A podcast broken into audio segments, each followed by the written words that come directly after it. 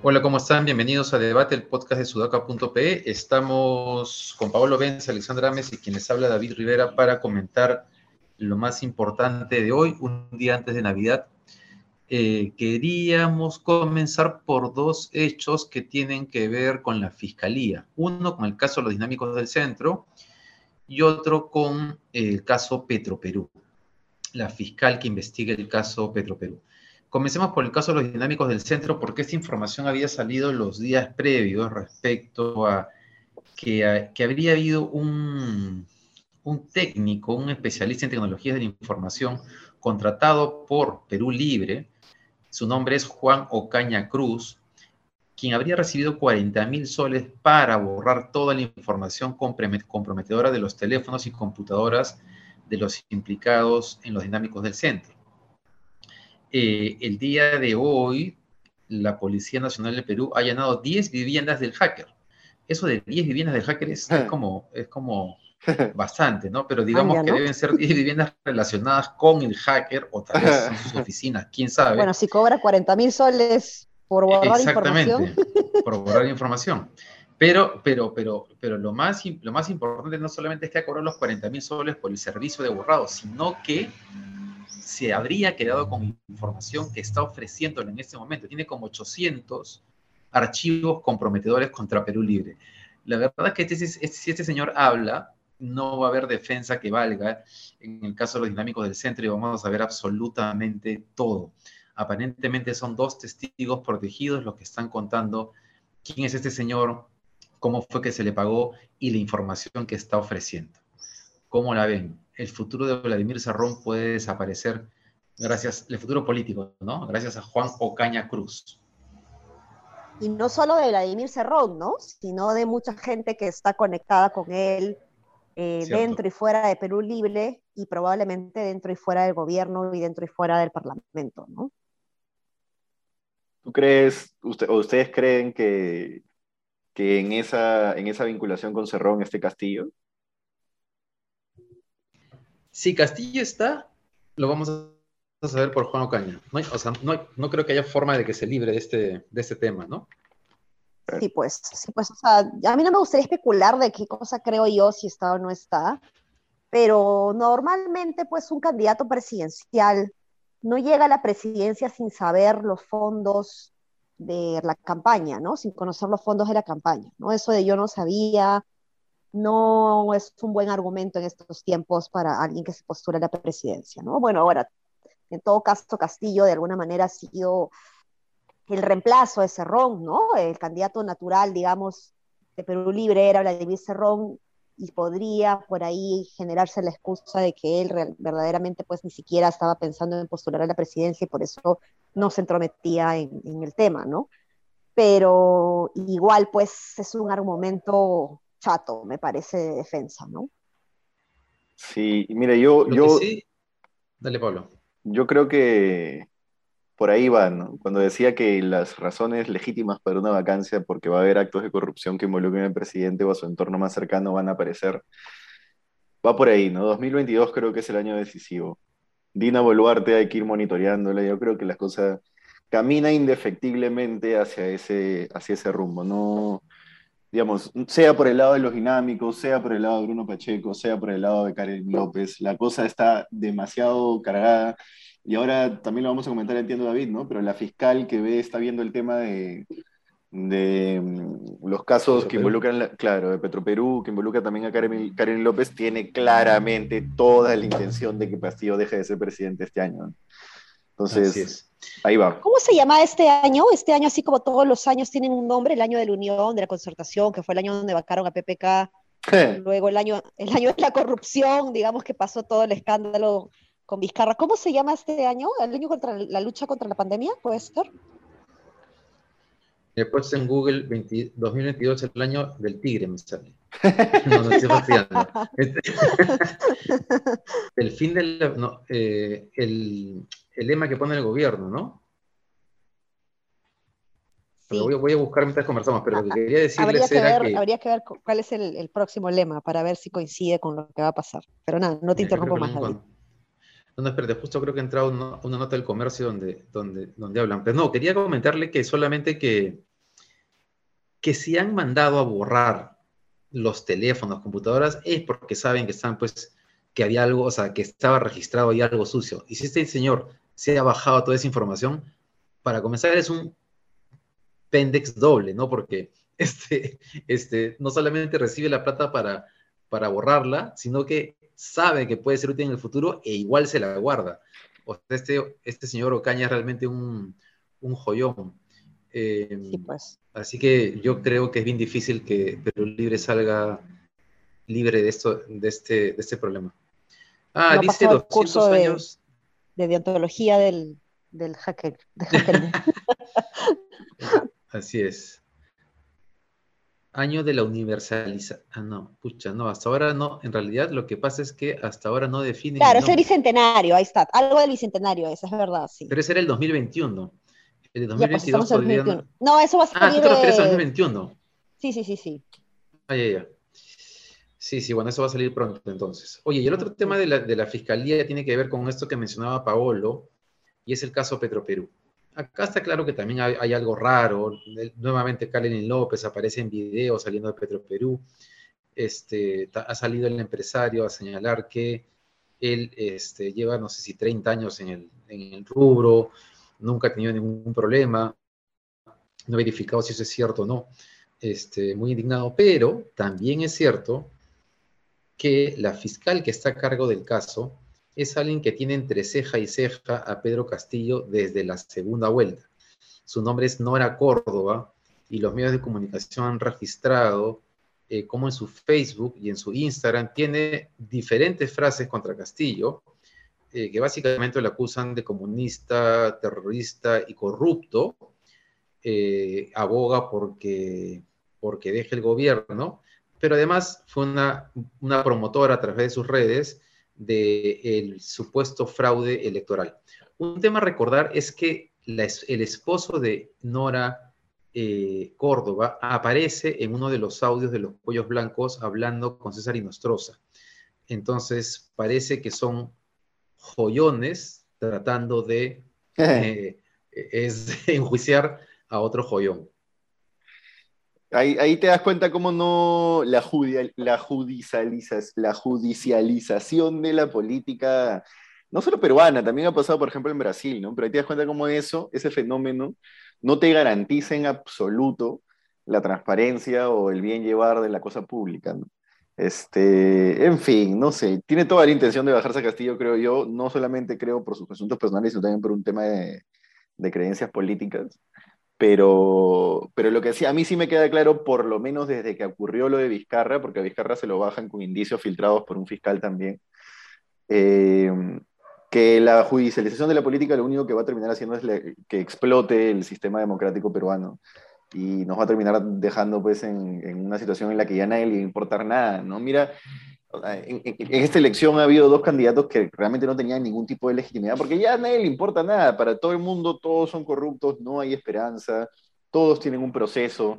Incluso yo creo, por ejemplo, para salirse un poco del tema, el equipo especial cometió un tremendo error cuando le abrió proceso a Julio Guzmán. Yo detesto a Julio Guzmán y no creo que sea un buen candidato, pero le abrieron proceso y filtraron en la apertura de proceso por una absoluta tontería. Y eso es simplemente, ay, quiero estar presente y decir que le, que le abro proceso a todos. Pero ahí entonces el problema, Paolo, es la judicialización de la política o al revés, la politización del, juicio, del proceso judicial, de la justicia, ¿no? O sea, creo que o sea, finalmente los políticos tienen que, pasar por, por, un filtro o por una investigación eh, judicial si es que hay indicios de corrupción. Yo creo que eso es algo que no, no puede dejar de pasar pero lo que no podría o no debería pasar es que se utilice el poder judicial, que es un poder del Estado, para eh, venganza política o, para hacer que caiga eh, el, contrincante político o aquel político que no me gusta, ¿no? es que, es un camino indefectible, porque el fiscal o la fiscalía o el equipo de fiscales no puede avanzar porque tiene presiones políticas si es que no filtra prensa o no sale con una defensa mediática. Los periodistas estamos evidentemente hambrientos todo el tiempo de primicias, información relevante sobre política, entonces publicamos, y eso lo que hace es marcar agenda para que se siga politizando la justicia o judicializando la política. Yo creo que es un camino y no hay vuelta atrás en, eso, ¿no? A menos que aparezca pues una figura muy, muy limpia, muy de centro y con mucha esperanza, pero al fin y al cabo, y, sobre todo muy legítima en la población, pero al fin y al cabo yo creo que eso no va hacia nada, ¿no? va, a, va a seguir siendo presidentes con investigaciones fiscales, ellos o sus partidos, este, que terminan estando comprometidos y que después eso se usa como excusa para una vacancia o etcétera, ¿no? Creo que va un poco por ahí. Ahora, es bien difícil, es bien difícil que en un país donde eh, los actos de corrupción están, son ejecutados por las principales cabezas de los gobiernos, incluidos presidentes, no hay un componente de politización de la justicia y viceversa, de judicialización de la política. O sea, no hay forma que ahí se les esa variable. El tema es, y está clarísimo que la fiscalía ha soltado información en algunos casos o en varios casos para tratar de presionar seguramente a testigos. Pero yo no sé si más bien el tema es si, es que, siendo eso inevitable, si el problema es cuando hay una parcialización. Durante mucho tiempo se acusó incluso que hasta ahí del reportero solamente sacaba información contra los partidos de derecha. Este, y la verdad que no, también sacó lo de Humala Conadí, sacó lo de Villarán, y ahora también ha sacado lo de, lo de Karen López. Entonces, el tema es, es que hay una parcialización y yo no veo de la fiscalía una parcialización. Ha ido con todo contra Fujimoristas, apristas, humanistas, ahora con Castillo. Precisamente ese es el problema, porque están todos tan embarrados que no hay, ¿cómo se dice? ¿Cuál es la frase? No sé qué sin cabeza, o sea, no, no queda, no queda, no queda nadie. Entonces, el votante, ¿por quién va a votar? Todos tienen rabo de paja. Todos tienen rabo de paja. Pero, Claro, pero es, lo que, pero es lo que le corresponde hacer, ¿no? Tal vez podemos decir que se le ha pasado la mano a veces en algunas prisiones preventivas. Se le ha pasado bastante la mano en unas prisiones preventivas. Bastante la mano. pero, más allá de eso, hacen lo que les corresponde hacer, tanto como la prensa hace lo que le corresponde hacer, pero finalmente lo que te va a terminar ocurriendo es que eso, a gente haciendo lo que le corresponde hacer, va a hacer que explote el sistema político. No digo que esté mal, están haciendo lo que tienen que hacer, pero no veo camino de retorno. ¿Cómo? Pero que explote, ¿no? O sea, claro, que explote y y, ya, pues, o sea, es que si eso es, eso es lo que tenemos, o sea, que explote todo hasta que de una vez por todas tengamos gente decente, ¿no? Que explote y, que venga pues un, militar. Pues, Yo que me imagino que la explosión del sistema político me, imagino, me imagino como una dictadura ante el cansancio de la gente con la política, que después termina cansando la dictadura después de 10, 12 años, y terminamos volviendo a la democracia. Y cuando volvemos a la democracia ya volvemos más tranquilos, ¿no? Como, en fin. No sé. Una dictadura caviar. Una dictadura caviar. Bueno, vamos al tercer tema y tiene que ver con un, creo que lo mencionamos de pasada ayer o no lo llegamos a mencionar, pero tiene que ver con este papelón, que ha sido llamado papelón, con esta expulsión de venezolanos que intentaron, intentaron además hacer ayer Castillo, acompañados de Cancillería, y del ministro del Interior. Yo no sé cómo el canciller y el ministro del Interior prestan su, su imagen para caer en, este, en estos papelones por Castillo, porque está claro que más allá de, incluso si había razón, ha sido de una improvisación mayúscula. Los venezolanos que se, que se subieron al avión y que no, 41 venezolanos, perdón, este, y que no llegaron siquiera a salir hacia Venezuela, no tenían antecedentes en el Perú, pero sí es cierto, sí es cierto que todos tenían antecedentes delictivos e incluso penales en Venezuela. Este, sin embargo, cuando se ha intentado enviarlos a Venezuela, lo que ha pasado es que en realidad que el gobierno no había logrado comunicarse con nadie del gobierno venezolano. Incluso Pedro Castillo llamó, según ha explicado Guillén, a Maduro en la mañana, pero no logró conversar con él y por lo tanto el anuncio de la expulsión de los venezolanos no se dio no solamente no se dio, sino que como no han cometido delitos en el Perú, en este momento están, han sido liberados porque no tenían forma de, retenerlos. ¿Ustedes creen que esto es simple descoordinación, ineficacia, o que intentaron que hubiese show y le salió por la culata? Intentaron que hubiese show y le salió. O sea, que este, este gobierno no le sale bien ni el show. Es increíble. Como tú decías, David, antes de que entráramos, ¿no? ¿Qué iban a hacer con Venezuela? Tirarlos en paracaídas, ¿no? tirarlos a la frontera con Colombia, dejarlos en Bogotá, hacer una escala técnica. ¿Qué iban a hacer con esa gente? ¿Por qué convocan al presidente a una cosa que, para empezar, empieza mal porque no tienen antecedentes en, en el Perú? Pero bueno, más allá de eso, digamos que ya hay un afán populista, ¿para qué convocan al presidente un acto como ese que no tiene ni siquiera bien organizado?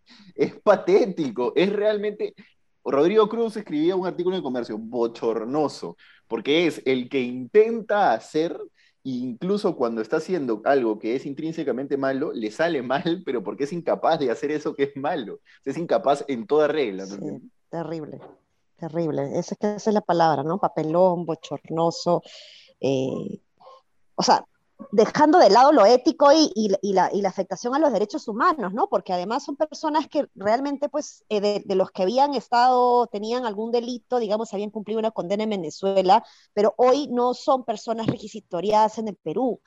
Eh, simplemente se les habían, los habían tomado porque en ese momento los encontraron sin papeles, sin documentos, ¿no? Entonces, no es una razón de expulsión, del país y me sorprende además que el ministro del Interior, Guillén, ¿no? que es un profesor, hasta donde yo entiendo, muy defensor de los derechos humanos, se ponga de este lado del show, digamos, para tener un, poquín, un par de puntitos más en la siguiente encuesta de aprobación, solo porque se sabe que los peruanos o la mayoría de peruanos quiere ver fuera a los venezolanos, o sea, me, me parece terrible y peor aún, de que encima no sean capaces de hacer una mínima coordinación, o sea, ¿cómo suben al avión sin saber si realmente se ha hecho la coordinación de, de quien va a recibir el avión en Venezuela? O sea, es algo elemental, o sea, siento vergüenza ajena realmente, ¿ah?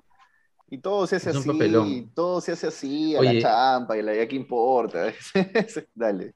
Pablo, pero puede ser que no es que hayan metido a Castillo en ese papelón, sino que más bien Castillo haya presionado para hacer un gesto populista, que Palacio y todos se han puesto a intentar hacerlo contra su voluntad y su creencia. Es probable, ¿ah? También, porque Castillo es xenófobo venezolano sin dudas. Como es la mayoría de gente, a ver, no, no esto, esto no es paternalismo, pero si tú eh, si a ti te roba una persona, un migrante de Venezuela, si a ti te roba, si a ti a un familiar tuyo le robó un venezolano y escuchas todo el tiempo a gente diciendo, hoy los venezolanos han venido a robar, acá de repente te entra un poco la idea, pero no, no como ser autoridad, pues.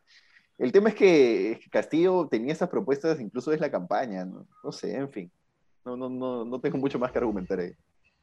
En fin, este, oye, cerramos con el tema de las bambas rapidito porque sí lo hemos comentado los días previos, pero hoy día la minera mandó un comunicado diciendo de que no es preciso, por decir de alguna manera, que la, vía se haya liberado, que fue lo que informó ayer PCM eh, luego de las conversaciones, ayer o anteayer, ¿no? diciendo que ya se había logrado que se libere la vía hasta el 30 de diciembre en busca de acuerdos previos.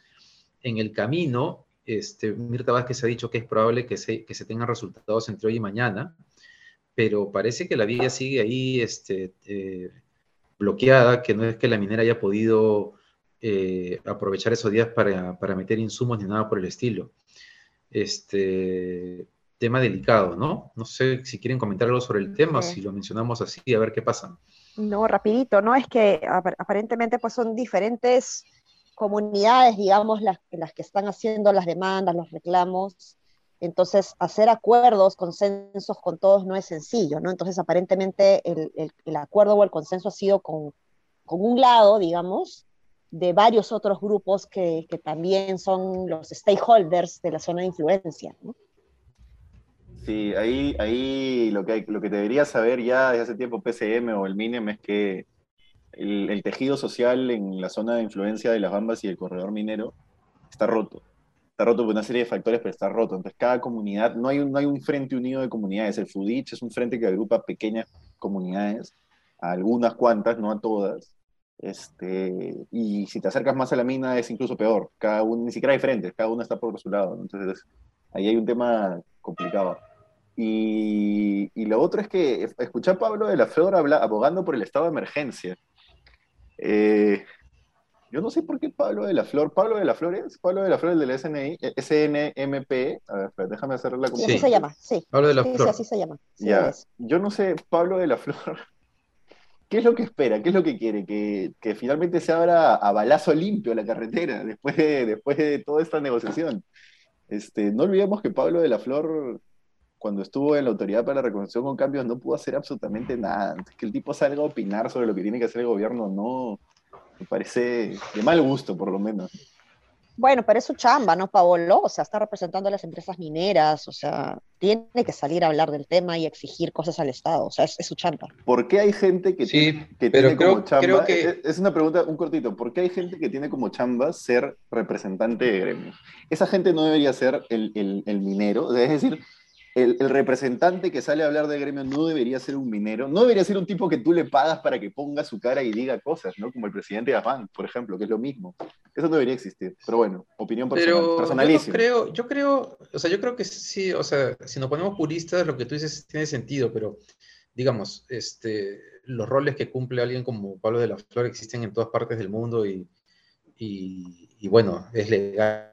Y el tema es si es que él está convencido de lo que está diciendo, o si él, o si él cambia de perspectiva de la vida una vez que está pagado por alguien. Yo creo que acá la crítica que has hecho sí es importante, que tiene que ver con, no con que sea vocero, sino con pedir estado de emergencia, porque eh, Claro. el, el gobierno, este, eh, eh, no sé si ayer o ayer Mirta Vázquez hizo un comentario que yo creería que es que si es que hasta el 30 no, no- no llega a un acuerdo, van a terminar sacándolos a la fuerza. Este, solamente que ella quiere, a diferencia de otros gobiernos, no tirar la toalla tan rápido. Y me parece totalmente válido. Y me parece que si alguien quiere hacer un tipo de política diferente, que es lo que ella aparentemente quiere hacer, está en todo su derecho. Entonces yo ahí sí me parece que Pablo de la Flor, considerando que faltan siete días para el 30, o sea, que se aguante nomás un ratito, ¿no? No, yo, mira, yo creo que no, no, no vale, no vale hacer estado de emergencia ni el 30, ni es- tienen que solucionar esto, tienen que solucionarlo, tienen que darle una solución. No puedes tú solucionar los conflictos sociales metiendo, no sé, pues, voy a ponerlo en, en genérico, no, no, no va a ser probablemente así, pero metiendo bala. o sea, ya tenemos malas experiencias. En el Baguazo fue así, le- Alan salió a decir, ¡ay, que hay que desalojar! ¡ah, la mierda! Y, ya vemos cómo terminó. No, no se puede. No, el principio de autoridad no se ejerce de esa manera. Es un buen punto, Pablo, porque en el gobierno de García, este, fue donde el, el y por eso quieren tanto los empresarios a García, porque García se, se dedicó a hacer eso. Y no logró nada. Tía María no salió, separaron otros, ya no me acuerdo, otro proyecto minero más. Entonces, es increíble cómo la experiencia muestra que el estado de emergencia no resuelve nada, pero hay quienes siguen creyendo que esa es la única salida para resolver los conflictos. Yo también espero que, que, que Vázquez se mantenga intentando una salida, pero también es cierto que si no levantan el paro, esa vía tiene que ser desbloqueada en no mucho tiempo, ¿ah? O sea, el gobernador regional, los alcaldes, desbloqueada. No solamente es el gobierno central de derecha, digamos, ¿no? Sí, pues efectivamente, efectivamente. Yo creo que se va a ejer- er- ejercer esa presión finalmente de los diversos niveles de gobierno que también este, quieren que la mina empiece a operar nuevamente, ¿no? Sí, eso, eso va a terminar pesando. Sí. Bien, este, nada, no sabemos si tenemos programa mañana. Bueno, en realidad vamos a tener programa si es que pasa algo importante, tampoco queremos agobiarlos, este, o, o- o- forzarnos a hacer un dar, programa le si es que no pasan receta cosas de arroz importantes. árabe. Ya ves, Ale, yo, yo requiero eso porque siempre, si algo falla en la Navidad de mi casa, es el arroz árabe. Así que ahora nos pasas la receta, por favor. No es en serio. Mañana ah, el Ya. podcast va a ser la receta del arroz árabe. 10 de la mañana, arroz árabe y puré de camote y de manzana con Alexandra Ames. Bien, muchas gracias por haber estado con nosotros. Nos reencontramos o mañana o ya el lunes. Que tengan una muy feliz Navidad. Un abrazo. Un abrazo, Nos chao. vemos.